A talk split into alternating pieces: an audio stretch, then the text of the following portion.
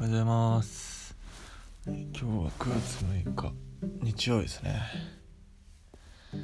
最近は次期首相が首相？首相が、えー、誰になるかっていうニュースでかなり盛り上がってますけど。まあメディアの動き的に菅さんがきっと総理になるっていうのは間違いなさそうですね。今なんかニュースを見てた感じだと石破さんとか河野さんとかなんかそのその辺の人の2人目2位争いがどうなるかみたいな2位になった人が、まあ、菅さんの次の総理大臣候補なんじゃないかなみたいな、まあ、言われてましたね。実際どうなんですかね。安倍さんから変わってもなんか日本って変わるんですかね。結構安倍さんもいろいろ安倍のマスクだったりなんかそのコロナに対する政策でネットとかではやんややんや言われてたんですけど結構やめるってなると安倍さん帰ってきてとか悲しいってなるんですね。もう本当世間ってよくわかんないですよね。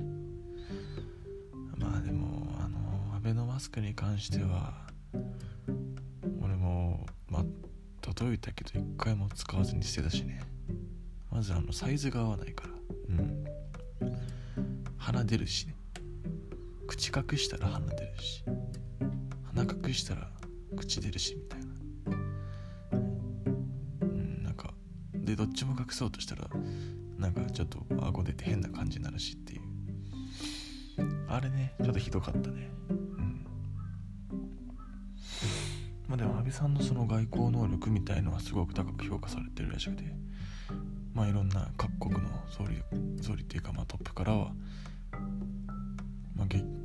お疲れみたいな感じで結構親しまれていた感じしてね。そう考えると安倍総理っていうのはやっぱりなかなか、えー、すごい総理だったんじゃないかって、えー、思いますね。学園だったり桜を見る会だったり、えー、森友問題みたいなまあいろいろありましたけど、まあ、なんだかんだで頑張ってたのかなとは思いますよね。総理大臣ぐらいになるというやっぱりそういうちょっと筋力使ってね汚いことしちゃおうっていうのもあるんだろうっては、えー、思いましたね。今日日曜なんで半沢直樹がやると思ってたんですけど今日はなんか生放送。第8話かな？8話が来週に延期になって今日はねキャストたちが出て生放送みたいな。なんかコロナの影響で編集とかなんか撮影が追いついてないっぽいですね。いや半沢直樹楽しみだったのにな。ってその生放送も多分坂井雅人とか加賀照之とか出ててきて面白いなとは思うんですけどやっぱり第8話が気になりますよね。うん。あの半沢直樹って面白いんだなと思いますね、普通のその銀行に所属している人からしたらきっとこうありえないことをしているんだろうなっていうのは分かります。俺自身もその野球のドラマとか見ててあ俺自身